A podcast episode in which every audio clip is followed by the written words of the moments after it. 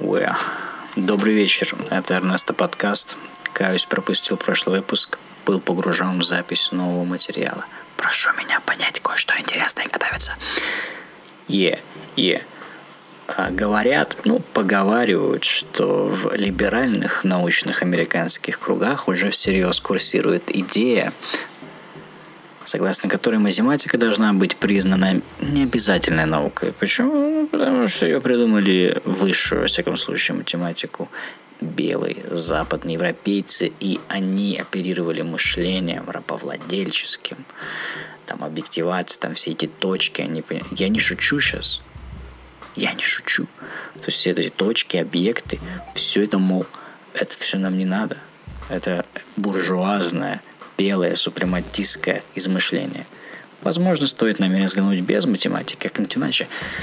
То есть люди, которые абсолютно не жили во времена нужды, когда каждый человек должен был уметь что-нибудь там мастерить руками, стирать вручную эти вещи без стиральных машин, просеивать золото или еще что-то. Люди, не, не жившие в эту эру, то есть мы с вами, начинают думать, что в принципе мир вроде стоит, так пусть он стоит вот теперь вот так. Вот это давай из него выйдем, он что же будет стоять, он же всегда стоял. My goodness, my goodness. Есть мнение, что США уже переживает, в общем-то, сейчас новую гражданскую войну. История цикличная, и сейчас, по сути, происходит вторая гражданская война. Между правым крылом и левым. Между теми, кто за либеральные ценности, равенство и прочее, и тем, кто поговаривать, что что-то вы, ребята, перегибаете палку. И нет места человеку по центру. Нужно срочно выбрать одну из сторон. Это очень-очень плохие знаки. Вспоминается фильм Ларса фон Триера «Европа». Там одна из мыслей фильма о том, что тебе придется сделать выбор, иначе твой не выбор повлечет к еще большим, еще более страшным последствиям. Да. Европа. Не случайно он назвал это Европой. Закат Европы. Хм. Мне кажется, мы стали забывать о важности естественного отбора. А? Я просто увидел очередной ролик, в котором пьяные двое на «Жигулях» прямо посреди железнодорожного полотна просто заснули. Ну, ну что может случиться? Ну давай чуть-чуть передохнем. Не, ну я, конечно, это слишком жестко желать им, но просто... Но с другой стороны, я даже не знаю, как у вас нет интернета или телевизора, вы ни разу не видели ролик, где люди пытаются пересечь железнодорожное полотно как-то в неустановленном порядке? Не на тот свет или не в месте переезда, как они. Они думали, что можно тут переехать. В принципе, это несложно. Нет, железнодорожным полотном нельзя. Так оно, оно как такой, как матерый такой гопник. Ну, погоди, погоди, брат, ты куда? Я, я думал, что я сейчас проскочу. Не, никто не проскочит. Как будто сама смерть с тобой начинает разговаривать. Представляете, ужас, когда ты понимаешь, что ты застреваешь на железнодорожном полотне. Ребята, не играйте с железнодорожным полотном, не надо. Спи... Кратно-зеленый по специальному переезду. Точно посмотреть если вы застряли просто... Это же... Я даже я не сдавший на права помню, что учили. Сразу покиньте транспортное средство, если что-то не так. Нахер. Но, наверное, мне интересно этот момент, что все-таки выше оценивается, какой приоритет. Тачку не сломать или все-таки... Я, может, все-таки как-то сейчас газану выйду. Или, что, или просто ступор. Пока я открою дверь, успею ли я. В общем, страшная ситуация. Вот, не дай бог, ребята. Но, пожалуйста, не надо искушать естественный отбор you know. Но если кому интересно, то с этими чуваками все в порядке, машинист успел затормозить. Пытаюсь ловить рабочий вайп в Воронеже. Я тут временно нахожусь в Воронеже. Тяжело. Мало еды хорошей в не столицах. Особо ничего и ночью, тем более не закажешь. И есть у меня около дома эко-маркет Греча. Там некая кулинария здоровая, но я пытался туда заходить, но всякий раз как-то думаю, ну нет, наверное, не буду заходить.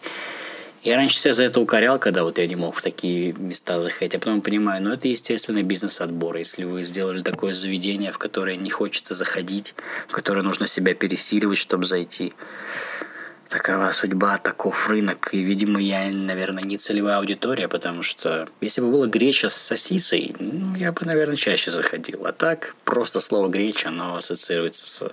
Ну, я люблю гречку, но именно греча, вот одна так, еще рядом со словом эко, это прям ассоциируется со страданиями. Я не настолько стар, чтобы у меня питание ассоциировалось с самоограничением, с болью как говорят, что после 40 еда должна быть невкусной. Не знаю, пока надеюсь, и надеюсь, моя еда всегда будет вкусной. Это основа, это основа, надо кайфовать от еды. Это же твое топливо. Нужно соблюсти любовь к ней, ее вкус, все-таки с некой полезностью, но просто жрать полезное нет, ты не будешь летать на таком топливе. Топливо должно быть приятное. Мы чувствительные машины. Мы не вычислительные, мы чувствительные машины. Как-то с одним моим питерским другом мы оказались в квартире сына крупного газпромовского директора. Это был четверг, часов 6 вечера, шикарная квартира, сауна там, какой-то джакузи, наверное, золотой потолок и кошка из бриллиантов – кстати, там, правда, была очень дорогая кошка, которая, она прям как охотница. Она кралась, как охотница. По сравнению с котом, который живет у меня в квартире, который просто очень долго может смотреть в одну точку, а потом лечь. Это мне казалось прямо сверхразумом каким-то. Кошка, которая крадется.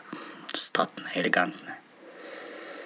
И вот в четверг, 6 вечера мы покурили кальян. Ну, мы-то, так скажем, рэперы были с другом. Поэтому у нас работа не привязана ко времени и могли позволить себе, так сказать, покурить кальян. А Газпромовский парень нам сказал, да вот там это, меня начальник отдела, но сегодня работы что-то не было. Я, ты что, а что мне ходить в этот офис? от дома. И потом к нему чуть позже пришел его сосед, тоже сын богатого человека, видимо, тоже из «Газпрома». И меня поразил этот парень, потому что это был очень интересный образ. Это было сочетание абсолютно лоховского, испуганного лица, такого... И очень дорогой из дорогого барбершопа, угловатый, прям с ровными пропорциями, агрессивной такой бородой. То есть было ощущение, что ему просто налепили ее в Sims на его странное лицо. Такого... Ну, не аутсайдера, он такого безнадежного, такого тупого троечника просто, который сидит... А, что? Тут прям и его спросили тоже, что как дела у него в четверг в 6 вечера. Он сказал, нормально, работа кипит. И с тех пор у нас в компании стало нарицательным таким, стало нашим фразеологизмом, фразой, мемом. Собственно, вот это изречение «работа кипит» в 6 вечера четверг. Ну, друзья, я вам желаю, находясь в жарком Воронеже, подводя итоги этого подкаста, чтобы у вас действительно кипела работа, потому что, кто знает, может быть, правда, он был не в барбершопе, а на работе, где от печей столеварных, жар. Так ему хорошо подкромсал его настоящую бороду. Желаю, чтобы у вас работа кипела. До новых встреч. Спасибо за прослушивание. Пока.